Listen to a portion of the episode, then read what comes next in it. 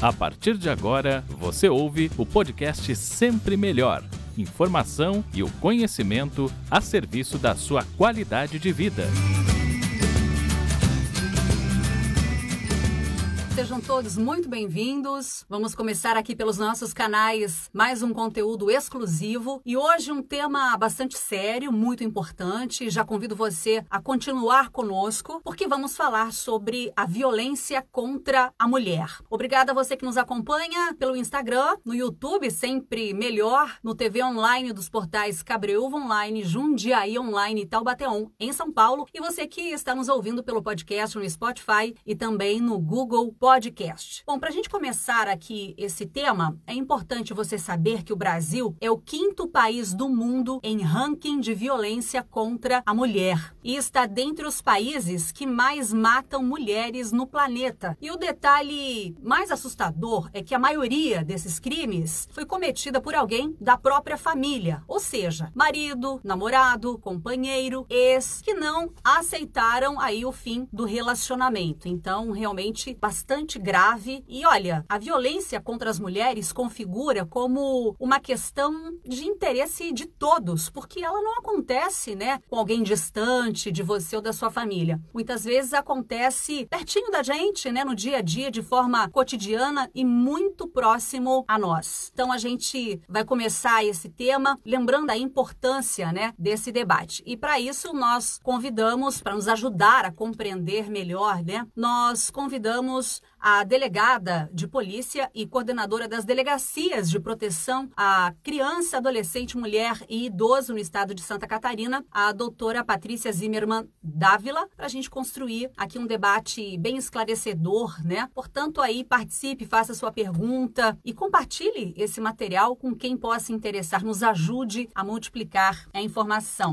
Tudo bem? Tudo bem, seja Como... bem-vinda. Obrigada, deixa eu abaixar um pouquinho aqui a imagem do celular, acho que agora melhorou, né? Olha, eu quero agradecer pela gentileza, doutora, em estar com a gente hoje falando sobre esse tema. Aliás, assim, eu até hoje estava pensando sobre isso, que a gente possa, né, doutora, falar mais sobre essa temática o ano inteiro, né? Não só em datas específicas, né? Com certeza, a experiência tem nos mostrado. Primeiro, boa noite a você, a todos que, que participam desse canal. É um prazer estar aqui, viu? Muito obrigada. É, é importante que a gente fale desse tema o tempo todo, porque nós precisamos mudar a cultura que muitas pessoas ainda carregam de que a mulher ela deve submissão ao companheiro, que a mulher pode ser objetificada, ela pode ser tratada com violência. Eu tenho visto, Cristiane, que conforme a, a, a, evolução da sociedade, não se toleram mais atos como, por exemplo, o preconceito e a discriminação em relação à cor, em relação ao gênero, né? Então, quando a gente fala e consegue vencer isso, a melhor maneira de nós vencermos a violência contra a mulher é falar a respeito, é não esconder esse tema e principalmente conversarmos com os nossos familiares, com os nossos amigos, com as pessoas que estão à nossa volta. Doutora, agora, assim, de forma bem didática mesmo, porque a, a, ideia justamente é essa, que a gente possa informar né, mais as mulheres, a, a, todos, de forma geral. Mas quais são as condutas que caracterizam a violência contra a mulher, a violência doméstica? Nós temos visto uma semelhança em muitas condutas do início ao agravamento da violência. Como é que a gente tem visto isso? Inicia com controle inicia com a desculpa do ciúme, inicia com aqueles atos de censura, né, onde a pessoa diz para sua companheira: não quero que você vá em tal lugar, você está feia com esta roupa, você não deve conversar com tal pessoa. Eu tenho ciúme quando você conversa com essa pessoa. Então, os atos iniciam justamente com esse controle, com essa censura e com essa desculpa do ciúme. E conforme a violência vai se agravando, ela aumenta muitas vezes para ameaça, e aí é o famoso, né? Não vai ser minha não será de mais ninguém. Há, algumas vezes ela evolui para injúria, né, onde são os xingamentos, as palavras de baixo calão. As vias de fato ou lesão corporal nem sempre acontecem, mas nós temos visto um ciclo da violência se repetir. E o fato mais grave, né, e quando termina, é com o feminicídio. E aí, se nós formos estudar, e nós temos estudado isso ali na Polícia Civil, todos os casos de morte de mulher, o que, é que nós temos visto? Que o feminicídio, ele começa lá atrás com o ato chamado ciúme, com o ato chamado censura, com o ato chamado controle. Quando a gente fala de masculinidade, a gente precisa conversar com esses homens e com as mulheres, agora na relação homoafetiva, que o amor e o cuidado não pode extrapolar o bom senso e o respeito. Por quê? Porque quem cuida protege, mas quem cuida não censura. Então, a proteção não se confunde com censura. E quando uma relação entre duas pessoas passa por esse, por esse controle, passa por essa, por essa forma de agir, nós não temos o respeito. E aí a gente vê isso se repetindo, e por mais que, que, que, que, que a gente evolua, os atos geralmente são os mesmos. Doutora, o feminicídio ele tinha até tempo atrás um, um outro nome, né? Se dava uma outra nomenclatura, digamos assim importante a doutora explicar um pouquinho sobre o conceito de feminicídio, porque é um crime que tem uma relação de ódio, de fato, com o gênero, né? Com certeza. Inicialmente, né, é importante a gente esclarecer que o feminicídio é um crime contra a vida. Então, bem protegido pelo Estado, bem juridicamente tutelado, é o direito à vida, que é inerente a cada cidadão. Inicialmente, a tipificação era como homicídio né, ele está previsto no artigo 121 do Código Penal. Mas o que, que nós temos visto? Com esse nome de homicídio, a morte da mulher ela passa a ficar subnotificada, por quê? Porque o feminino não aparece. Então, com a terminologia feminicídio, nós podemos ver a morte da mulher. A lei é recente, a lei é de... E a lei de 2015, ela prevê o feminicídio de duas formas ou na relação íntima de afeto, e a relação íntima de afeto é a, a violência prevista na Lei Maria da Penha, naquela em que haja convivência, relacionamento, né, que haja um namoro. E, e, no caso da outra qualificadora, nós temos a morte da mulher na condição de mulher. Essa é uma condição muito subjetiva e que as pessoas não entendem, ela é difícil às vezes de se comprovar. Então, o que, a gente precisa trazer para a investigação? Que aquela mulher morreu porque ela era mulher. Então, há pouco tempo atrás, esse final de semana vai fazer uma semana da jovem daquela, da morte daquela jovem, que primeiro ela foi assediada, ela não aceitou o assédio, ela e o namorado reagiram àquela conversa maldosa que estava sendo feita por aquele cidadão, ele saiu do local e, por não aceitar né, o comportamento dela de reagir ao assédio, ele volta em alta velocidade e tira a morte daquela mulher. Aquilo não foi um acidente de trânsito. Ela morreu porque ela era mulher e ela não se sujeitou à condição dele. Então, essa questão do feminicídio na condição de mulher, nós temos também a morte de mulheres trans que são as mulheres que nascem biologicamente no sexo masculino, mas que se identificam com o gênero feminino. E aí a gente vê um ódio muito claro, em que as pessoas matam simplesmente porque é uma mulher trans. Ou consideram ela como uma má mulher, ou consideram ela como um mau homem, não aceitam a condição de gênero dela, a identificação de gênero que ela tem e praticam esse crime. E é importante a gente usar a terminologia correta. Não se fala mais em morte de mulher como crime passional. Isso não tem nada de paixão. O crime da morte de uma mulher na violência doméstica familiar ou numa questão de ser mulher, ele ocorre por quê? Porque as pessoas têm ódio por aquela mulher. Mesmo que seja o companheiro, isso não é amor, isso não é cuidado, isso é ódio.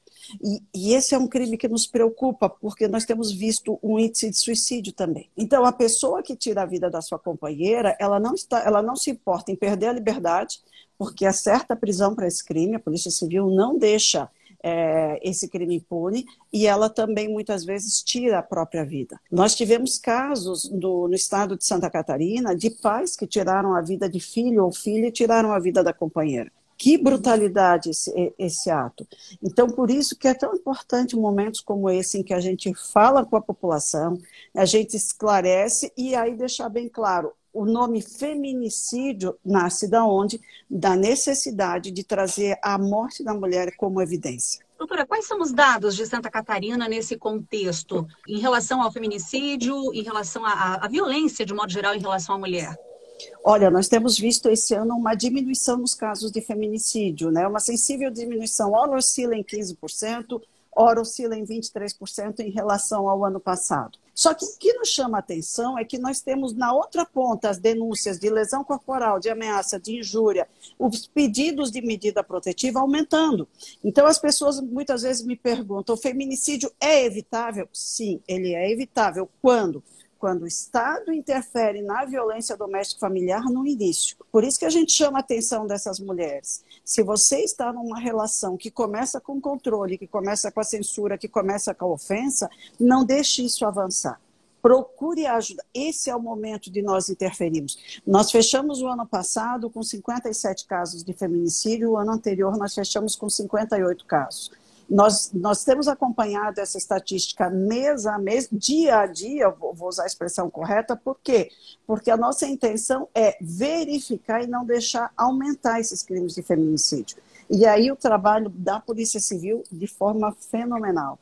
Eles têm atuado na busca da identificação dos sinais de risco, e sempre que se vê uma mulher em uma situação de risco que justifica uma representação por medida protetiva, por uma prisão preventiva, a Polícia Civil tem agido. Então, o número de agressores presos, sejam em flagrante, presos preventivamente, ele tem sido constante porque você precisa acessar aquele ato de violência. Você não pode deixar aquilo chegar adiante. E aí nós temos mudado aquela frase.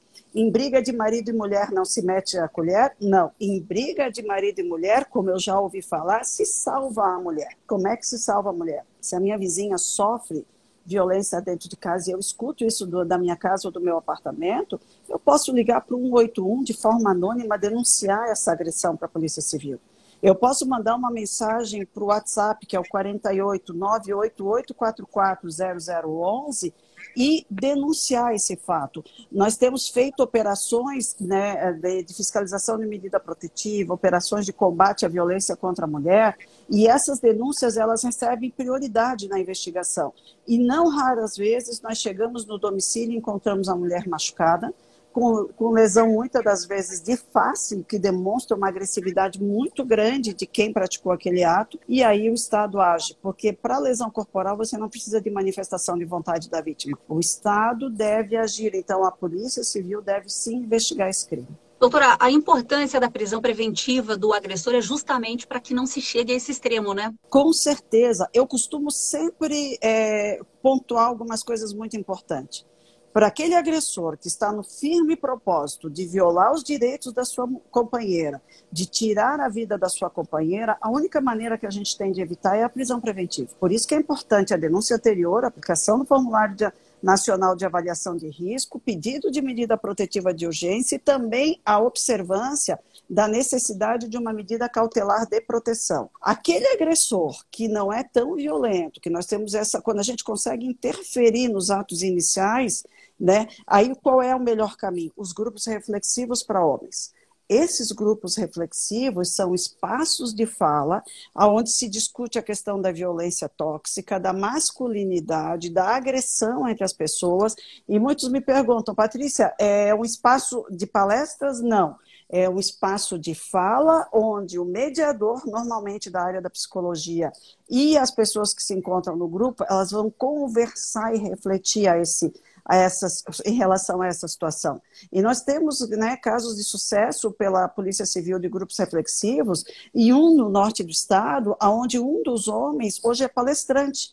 Por quê? Porque ele veio no grupo reflexivo e no momento que eles chegam, eles chegam normalmente contrariados, negando a questão da violência, dizem que não são agressores, que foi ela que provocou. A partir do momento que ele passou, são no mínimo 10 encontros, né? Mas quando ele passou por essa, por essa experiência, ele usa toda a técnica aprendida para o seu dia a dia, inclusive para gerenciamento de situações de estresse no seu trabalho. E o que, que esse homem nos conta hoje? Que ele estava é, determinado determinado a tirar a vida da sua ex-companheira e tirar a sua vida logo em seguida. Quando ele veio para o grupo reflexivo, quando ele foi colocado para numa roda de conversa, quando ele começou a interagir com um profissional da área da psicologia, ele pôde olhar melhor essa situação. Eu acredito muito no potencial do grupo reflexivo para homens autores de violência. Porque nós temos casos de homens que viram esse comportamento nas suas famílias, e repetem na vida adulta e que tem como naturalidade a questão da violência. Infelizmente, ainda há pessoas que, que aceitam a violência dentro dos seus lares como se fosse algo natural. E isso não é. Então a gente precisa falar, falar, e aí vamos voltar para a questão das famílias. É, muito se fala ensinar os nossos meninos a não ser violentos com as nossas meninas. Perfeito, eu acho que isso é, é, mais do que necessário. Mas pouco se fala com as nossas meninas em que, se elas se encontrarem numa relação abusiva, que elas devem procurar ajuda. Então, eu, né, eu sou mãe de duas meninas, nós temos na minha família mais quatro sobrinhas e um sobrinho, e nós conversamos com as meninas da família sempre nesse sentido. Olha, se amanhã ou depois você estiver numa relação que se tornar controladora, se tornar abusiva, se tornar violenta, procure ajuda. Né? E, e o que, que a gente tem que dizer para essas mulheres? Muitas delas procuram melhorar aquele companheiro. A mulher é, é, inerente isso, né? Ah, eu vou melhorar ele, eu vou mudar o comportamento dele. Sem a intervenção de um grupo reflexivo ou um grupo para mulher sem intervenção do Estado, dificilmente a gente muda. Por isso que é importante a gente ganhar a confiança das pessoas. A gente tem aqui alguns comentários, doutora. José Carlos diz o seguinte: delegada Patrícia sempre alertando para a necessidade de vigilância permanente para a proteção da mulher contra a forma de violência. Amor é algo puro e nunca ser confundido com ódio. Muito obrigada, José, pela sua colocação. O Fabiano tem uma pergunta, eu acho aqui, doutora. Por favor, uhum. é possível que a doutora repita o número do WhatsApp para denúncia? Perfeito. O número do WhatsApp é 48 98844 0011. Se a pessoa às vezes tiver dificuldade, entra na página da Polícia Civil, bota lá no Google PCSC vai ver na página da Polícia Civil, nós temos todos esses números, inclusive a delegacia virtual também. Eu vou deixar também, viu, gente, aqui na descrição da nossa live. A Cleonice, é, problema de violência psicológica nunca tem amparo, nunca consegue provar. Crianças e mulheres continuam passando por isso. Isso é um problema sério, né, doutora? E até eu quero aproveitar, agradecer a Cleonice, porque a gente precisa esclarecer que nós temos dois crimes bem recentes, que foi a inserção lá no crime de ameaça, né, da, da chamada, do chamado stalking, a chamada perseguição, e também a violência psicológica.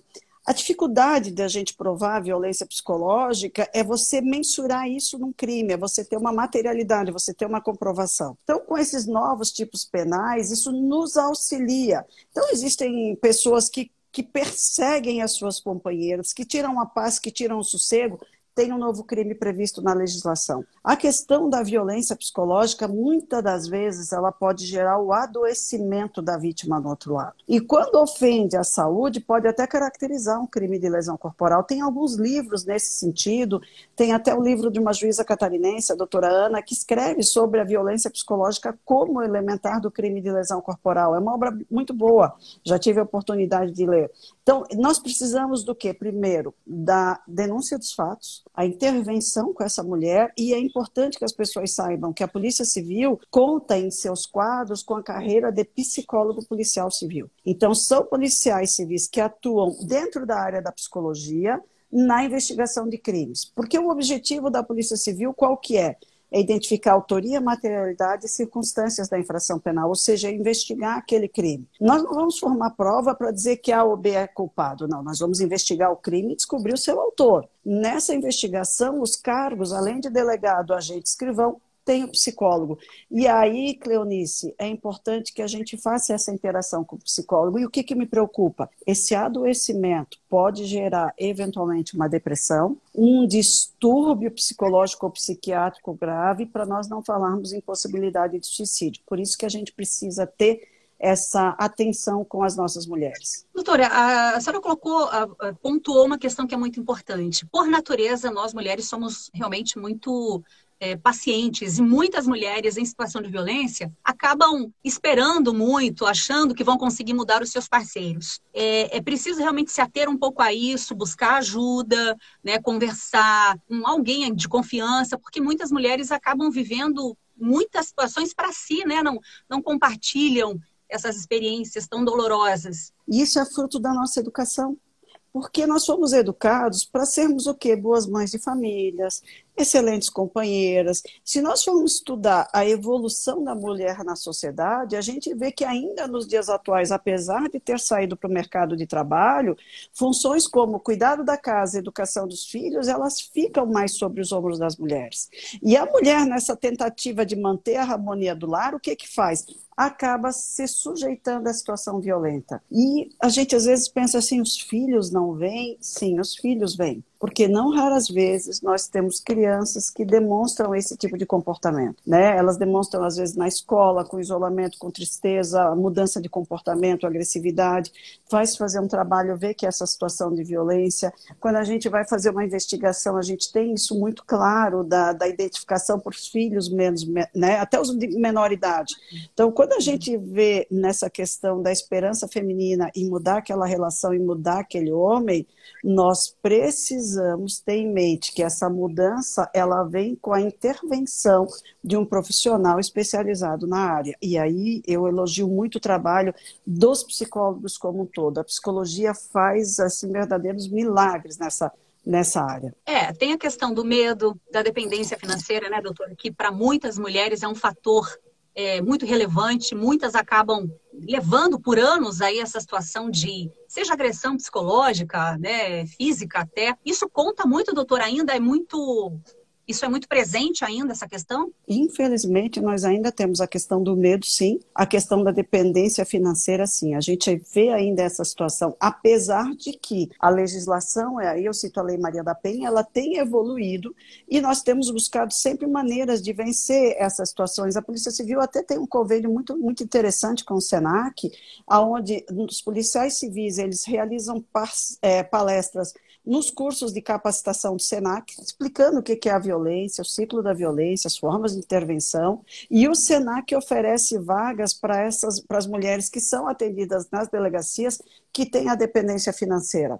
Mas eu queria chamar a atenção para uma situação, e até eu vou, vou, vou te confidenciar, eu aprendi com a violência psicológica, a dependência psicológica, eu passei a usar esse termo lá no ano de 2004. O que, que aconteceu? Eu ganhei minha segunda filha, a Bruna, em julho de 2004, fiquei afastado os quatro meses da licença e voltei para o trabalho. E um dia ao meio-dia, eu fui, meu marido também é delegado, as pessoas já sabem, né? Na época ele era meu, meu chefe, eu passei pela sala dele para avisar que eu estava saindo para almoçar. Quem é da polícia sabe que a gente não tem horário. Mas como eu amamentava a Bruna ainda com, com cinco meses de idade, eu precisei, né, ir, ir em casa amamentá-la. E quando eu passei pela delegacia da mulher, tinha uma situação de flagrante, onde um homem autor de violência, ele estava preso, completamente embriagado, contido com algemas, porque ele estava alterado na delegacia, e aquela mulher, eu não lembro se eram quatro ou cinco filhos pequenos, mas último um bebê de dois meses que chorava de fome, a mãe dava o bico de uma mamadeira seca, a criança sugava, adormecia e chorava de novo. Eu levei aquela mãe e aquela criança para minha sala, eu acalmei ela, expliquei o que estava acontecendo e pedi para ela tentar amamentar. Ela botou a criança no seio, a criança sugava e berrava de fome. Aí ela olhou para mim e disse assim: "Delegado, eu não tenho mais leite." Ele trocou o sacolão da prefeitura por cachaça no boteco, eu não como direito há alguns dias. Me deu um desespero eu hoje eu sei que com uma lata de leite em pó, né, integral, com água filtrada, eu consigo fazer uma mamadeira de emergência e tratar, mas na época eu não sabia. Aí eu olhei para aquela mulher, eu disse: "Olha, eu voltei da minha licença maternidade, estou amamentando, tive dois partos normais, não tomo remédio, não tenho problema de saúde, posso amamentar a tua criança?" Me deu um desespero na hora. Aí a mulher olhou para mim e disse: Ai, delegada, mata a fome do meu filho. Eu fui no banheiro, peguei um copinho, fiz a ordenha manual, quem a mãe sabe fazer isso, uhum. botei na mamadeira e a mulher amamentou. No final do dia, às cinco e meia da tarde, eu fui com as minhas duas filhas e a minha mãe no postinho de saúde para dar vacina para elas. Era a época de uma das vacinas. E encontrei a mulher lá, ela ainda brincou comigo. Ela disse assim: mulher do céu, tu tens um leite gordo, o piá tá de pança cheia até agora. Eu gravei bem certinho a frase dela. E o menino estava lá, alimentado. Só que depois de algum tempo, os policiais da DPCAM tiveram que voltar àquela casa para abrigar as crianças, porque a mulher já estava com, atendida pelo sistema socioassistencial da prefeitura, já estava atendida com a, a profissionais de saúde, já tinha as crianças na escola, mas ela pedia para o juiz a libertação do companheiro que era o pai dos filhos dela. E ela dizia que ele era um bom pai se ele não, não se embriagasse, mas ele bebia todo dia. Então, o que, que eu vi naquela, naquela, naquele dia? Assim, foi aquele dia foi que eu chorei mais. Eu chorei no dia que eu amamentei, mas eu chorei mais naquele dia. Que a dependência emocional faz com que algumas mulheres, elas deem mais atenção à convivência com aquele agressor, às vezes, do que com o cuidado dos filhos. E essa dependência psicológica, essa dependência emocional, poucas vezes a gente fala. Por quê? Porque a mulher sofre mais uma cobrança. Aí vem aquela chamada frase, ela gosta de apanhar. Não, ela não uhum. gosta de apanhar, ela não sabe viver de outra forma. E como é que a gente muda isso? Um longo trabalho com, a, com essas famílias. A gente precisa fazer isso. Bom, a gente tem aqui outros comentários. A Bela Giane diz, maravilhosa doutora Patrícia. Deixa eu dar meu boa noite aqui para a Silvia. A nossa sala está cheia. O Henrique Valente também está com a gente. Paulo, Caixeta. A Cleonice tem uma outra colocação, doutora. Há homens que são tão dissimulados que convencem até autoridades diante da fragilidade da mulher que prefere deixar por isso mesmo e chorar no chuveiro. É isso mesmo, doutora? Infelizmente, a gente tem algumas situações que a gente percebe dessa forma. E aí, qual que é a nossa preocupação? Se for um crime de ameaça, nós precisamos da representação da vítima. Por quê? Porque a vítima tem direito a, a decidir entre processar ou não o seu agressor. Infelizmente, a lei tira da Polícia Civil, tira do Estado, do Ministério Público, do Poder Judiciário, a, a possibilidade de agir nesses casos. Né? Se for lesão corporal, não, aí nós conseguimos investigar. Só que existem situações, e a gente precisa deixar claro, de tentativa de feminicídio, em que algumas vítimas, e aí a gente volta nessa questão do medo, dependência econômica ou psicológica, a mulher acaba dando depoimento e eximindo a responsabilidade do seu agressor né? Diz que não foi ele, que foi outra pessoa. Então, assim, a gente tem visto esse tipo de situação. E deixa eu até aproveitar, Paulo Cacheta é delegado no sul do estado, pessoa maravilhosa, e eu vi a minha filhada aqui também, a Belisa, né? Eu tenho a filhada que é professora aqui, está de parabéns no dia dela hoje. Verdade, parabéns a todos os professores. Muito obrigada pela, pela sua resposta, Fabiano também está aqui com a gente. A Belisa está aqui, a Belisa Goulart, seja bem-vinda. Uh, quem mais está com a gente? Vamos ver aqui a Jana, o José Carlos. A Jana Bom, tem um trabalho muito importante lá em São José, né, de, de enfrentamento à violência contra a mulher. A Jana é, já foi nossa garota propaganda, né, pela Polícia Civil, ela participou do projeto Espelho Meu, e sempre que a gente precisa de um depoimento, a Jana dá uma força. E eu acabei de ver a minha chefe, a delegada Esther Fernanda Coelho, né, delegada geral adjunta, entrou também. Que legal. Que coisa boa. Sejam todos bem-vindos. A Cleonice tem uma outra colocação. Cleonice, muito obrigada pela sua participação, contribuindo positivamente. Muito obrigada. Ela diz o seguinte: quando chega perto dos nossos filhos, o desespero toma conta. De fato, a gente fala, doutora, dessa.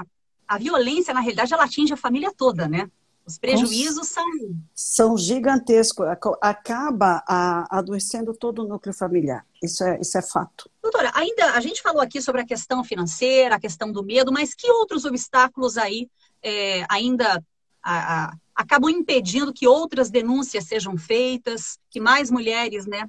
Tem mulheres que sentem muita vergonha da violência doméstica familiar elas sentem vergonha de relatar para outras pessoas, elas sentem vergonha de procurar ajuda. Isso é muito típico do comportamento feminino: se responsabilizar para tentar mudar o seu agressor, sentir vergonha e se sentir culpadas pelo ato de violência.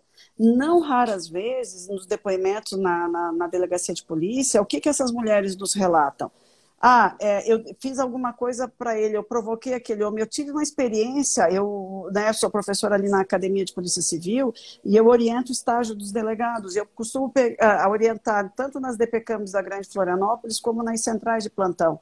E uma sexta-feira à noite chegou um flagrante em que o cidadão tinha, foi flagrado pela Polícia Militar batendo na companheira, os policiais agiram de pronto e interferiram naquela situação, e aí, na delegacia de polícia, eu pude fazer o acolhimento daquela mulher. E ela dizia: a culpa é minha, eu provoquei ele, eu não poderia provocar. E ela, com lesão desganadora, a lesão desganadora, nessa parte aqui, poderia tirar a vida dela. E o que, que aconteceu? Tentei, tentei, ela, em nenhum momento ela cedeu. E na hora do flagrante, ela continuou dizendo: eu apanhei porque eu provoquei meu companheiro. Né? Eu provoquei meu marido. Então, esse é um tipo de mulher que a gente precisa trabalhar com ela por um bom período para romper é, esse, esse ciclo vicioso que ela está vivendo. Doutora, a senhora falou sobre o, gru o, grupo reflexivo né, para homens. Ele é exclusivo de Joinville ou ele existe também na nossa região? Ele tem no estado como um todo. Né? Nós temos um professor aqui na Universidade Federal, professor Adriano Beiras. Ele é conhecido no país inteiro pelo excelente trabalho que ele faz no estudo da, das masculinidades. E o professor Adriano Beiras integra um grupo que a Polícia Civil também integra, que é, é feito pelo Tribunal de Justiça. E nesse grupo, o que é que nós temos procurado? Mapear os, os grupos reflexivos para homens no Estado como um todo e também né, trabalhar na criação desses grupos nos locais onde não existe. Por isso que a FECAM, que é a Federação Catarinense dos Municípios, também está lá Só que qual que é a nossa dificuldade? Nós entramos num período de pandemia e a gente ainda tem algumas limitações, algumas situações que precisam né, ser vencidas. Eu acredito que com a vacinação é, avançando, com as pessoas perdendo o medo da vacina, se imunizando contra essa doença tão grave que é a Covid, a gente vai conseguir retomar essa prática Claro que os nossos grupos já têm voltado a ocorrer de forma presencial, mas a gente quer startar na, nas comarcas onde eles não tenham, porque a ideia é que cada região tenha um grupo desses. E nós temos também é, a possibilidade de grupos reflexivos com mulheres, mas há uma dificuldade maior de trabalhar com a mulher vítima de agressão do que com o homem. E por que, que a gente detecta isso? Porque a mulher, ela muitas das vezes, ela já é tão é, entristecida com aquela violência que ela quer deixar no esquecimento. Então, essa dificuldade de se trabalhar com as mulheres vítimas de violência, ela vem da onde? Da resistência que muitas apresentam e voltar a discutir a questão da violência. Elas não querem reviver aqueles atos. E aí você precisa respeitar o direito dessas mulheres também. Doutora, é, em relação ao feminicídio, eu, eu vi uma entrevista sua se não me engano foi no G1, ou pro, não me recordo agora, que a senhora falava sobre a questão de que os, os crimes, né, os assassinatos que ocorrem com, com, contra mulheres, eles estão atrelados a outros crimes que atingem a família. E eu vi, é, acho, acho, que foi na última semana, uma, uma, uma, uma, uma jovem que foi defender a mãe do pai e acabou sendo morta né, pelo próprio pai. Isso é, é muito comum. Nós tivemos esse ano aqui em Santa Catarina um caso desse. Né, o cidadão foi agredir a sua companheira, a filha, ela entrou na frente para defender a mãe e ele acabou tirando a vida da filha. Então, esse ano nós temos até agora um levantamento, nós temos três mulheres mortas pelos seus filhos, mães mortas pelos filhos, e quatro filhos, né, filhas, desculpa, quatro filhas mortas pelos pais. Dessas filhas, nós temos aí de, de 19 anos, 13 anos, 5 anos, e a menor, uma bebezinha de um ano. E esse caso que nos chocou muito aqui do subestado é que a bebezinha de um ano foi morta por pai e mãe. Os dois foram presos. E é feminicídio também. Bom, a Lei Maria da Penha, a doutora atestou, ela comemora, a gente celebra, na realidade, né, 15 anos que a gente pode falar dos avanços, doutora? Qual a importância dessa lei no combate à violência? A Lei Maria da Penha, ela surgiu para criar uma forma de proteção para essas mulheres. Por quê? Porque até a edição da lei, né, nós tínhamos a possibilidade do autor da lesão corporal, do autor da injúria, pagar uma cesta básica no juizado especial de pequenas causas e terminar por isso mesmo. Com a edição da Lei Maria da Penha, além do, do agravamento de algumas condutas, nós tivemos, isso é um avanço importante, a criação das medidas protetivas de urgência, a possibilidade de prisão né, preventiva do autor de violência doméstica familiar e a Lei Maria da Penha ela vem se aper, sendo aperfeiçoada. Então, por exemplo, né, eu lembro que no início havia uma discussão se o descumprimento de medida protetiva de urgência dava simplesmente só a possibilidade de pedir a prisão preventiva ou era um crime de desobediência. Se fosse um crime de desobediência, era infração de menor potencial ofensivo, se fazia um TC. Então, a lei teve essa alteração, e aí o que, que a gente viu? Se tornou um crime, uma figura típica independente, em que cabe prisão em flagrante e é inafiançável na fase policial. Ele só pode receber uma fiança na audiência de custódia em juízo.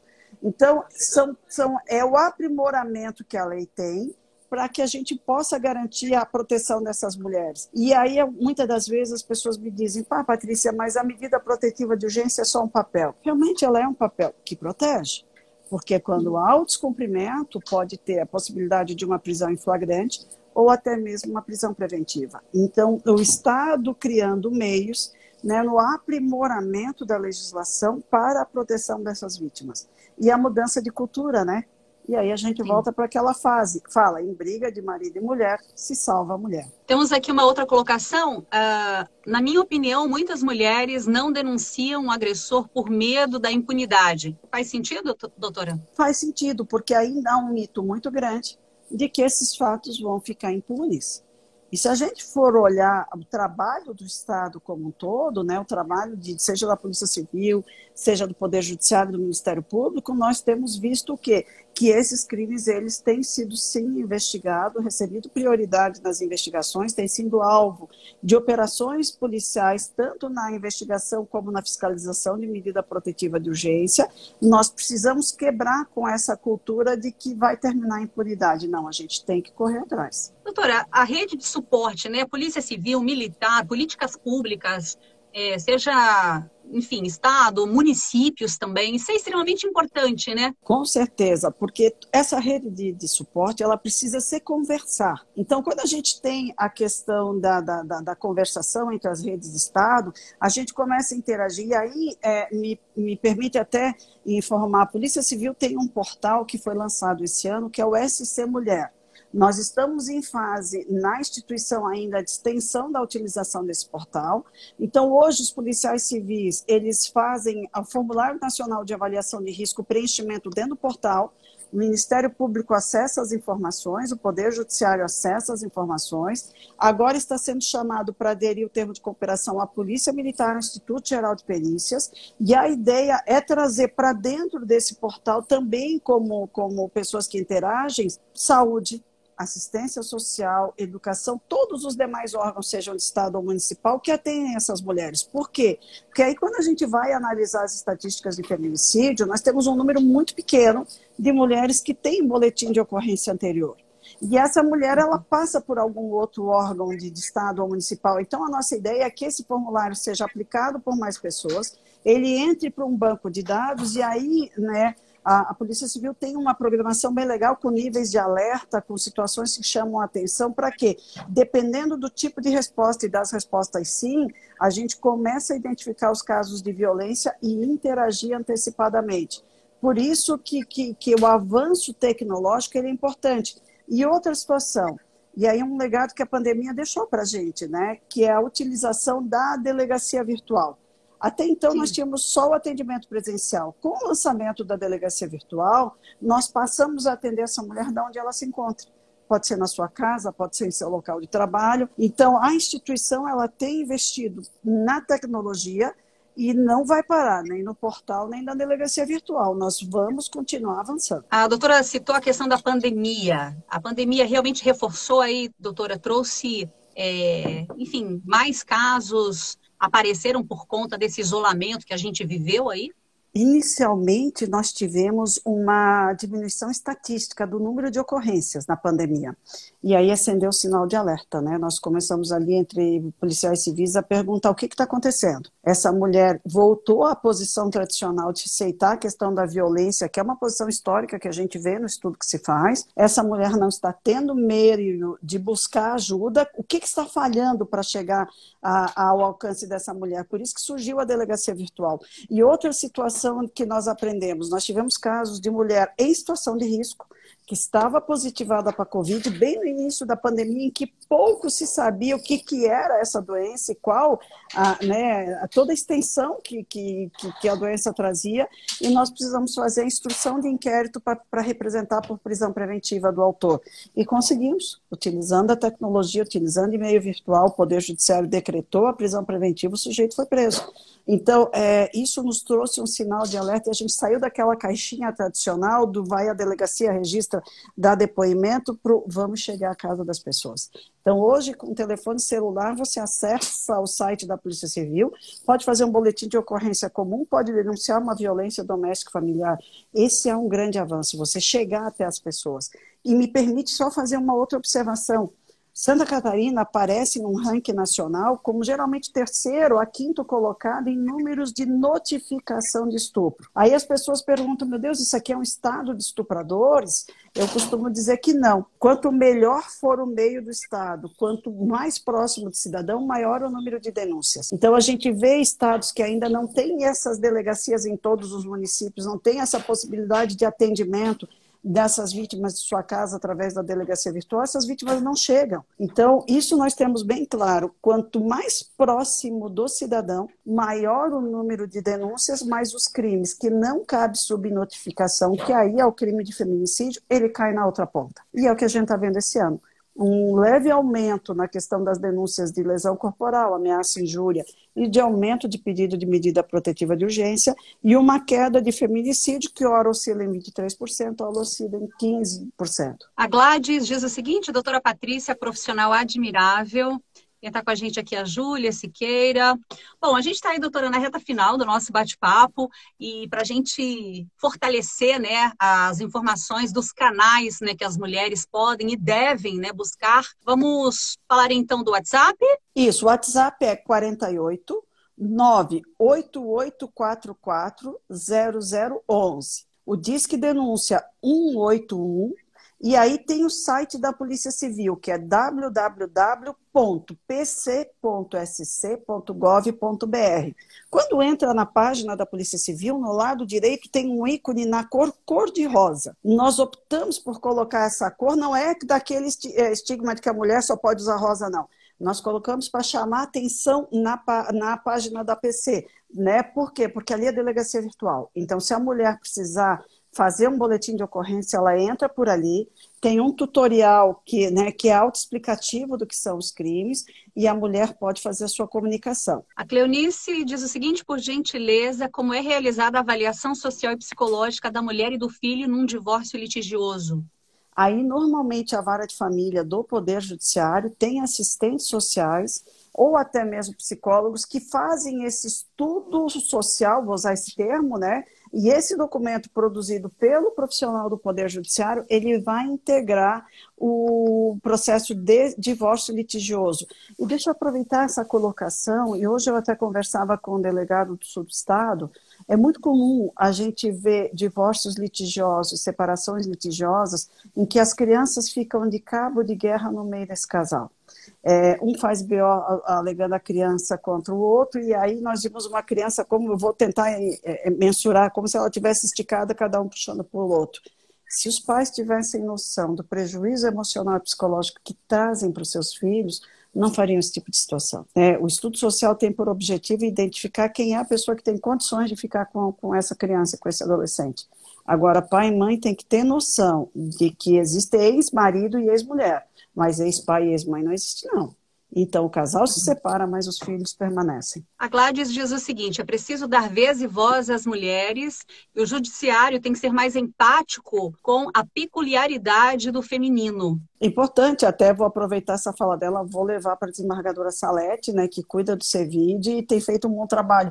Eu acho que todas as instituições elas têm avançado muito nessa questão do atendimento da, das mulheres. Eu lembro quando eu comecei na coordenadoria em 2015, se tinha uma visão até muito daquela né, coisa de mimimi. Não, hoje a gente já vê uma atenção toda especial de todo mundo com essa área. A violência contra a mulher está em evidência, que bom, porque a gente vai mudar esse comportamento a gente vai ganhar esse jogo. Bom, a gente tem aqui mais uma pergunta. Será que as penas para os agressores não são brandas? Depende da situação. Nós temos crimes como o crime de ameaça, que tem um, uma pena realmente branda, mas daí é importante lembrar aquela situação que eu pontuei lá no início. Não é somente a cadeia que vai resolver. A prisão, a cadeia é para os crimes graves para o violador de direitos contumaz que pratica crime grave, que muitas vezes está no propósito de matar sua companheira. Aí nós temos que buscar qual é o objetivo da pena, é só castigar? Não, é ressocializar o autor do crime. Nós não temos como pegar um autor de violência doméstica familiar e jogá-lo à margem da sociedade, deixar lá num cantinho, não. Ele vai voltar a interagir. Ou ele volta com aquela mulher, ou ele constitui nova família. Então, por isso que nós temos que trabalhar, sim, em formas alternativas, como grupos reflexivos, prestações de serviços à comunidade, para que a pessoa reflita e, acima de tudo, que ela tenha a, a, a nítida certeza que isso é um crime que não vai ficar impune. A Polícia Civil tem prioridade na investigação desses delitos. Muito bem. Bom, eu quero agradecer, doutora Patrícia, pela sua participação, pelas informações aqui compartilhadas. Muito obrigada por estar conosco, a doutora Patrícia Zimmermann Dávila. Ela é delegada de polícia, coordenadora das delegacias de proteção à criança, adolescente, mulher e idoso aqui no estado de Santa Catarina. Muito obrigada. A senhora é uma inspiração para nós mulheres, tenho certeza disso. Olha, eu agradeço a oportunidade de falar e quando a gente vê que tem pessoas nos assistindo, quando a gente consegue tocar o coração dessas pessoas, é sinal que a missão foi cumprida, né? E eu falo isso como mulher, como mãe, né, tia de meninas. A gente precisa realmente né, nos solidarizar, apoiarmos umas às outras e virar esse jogo. A gente vai dar um jeito nisso aí, tá bom? E obrigada pela oportunidade de falar aqui no seu canal. Muito obrigada a todos que estiveram conosco. Você acompanha esse conteúdo no YouTube, você que nos acompanhou pelos portais Jundiaí Online, Taubateão e Cabreúva Online em São Paulo, e a você que ouve o nosso podcast no Spotify e no Google Podcast. Doutora, muito obrigada, boa noite, bom final de semana. Obrigada, boa noite, bom final de semana, né? Que seja um final de semana de tranquilidade para todo mundo. Você ouviu o podcast Sempre Melhor. Informação e conhecimento a serviço da sua qualidade de vida. Thank you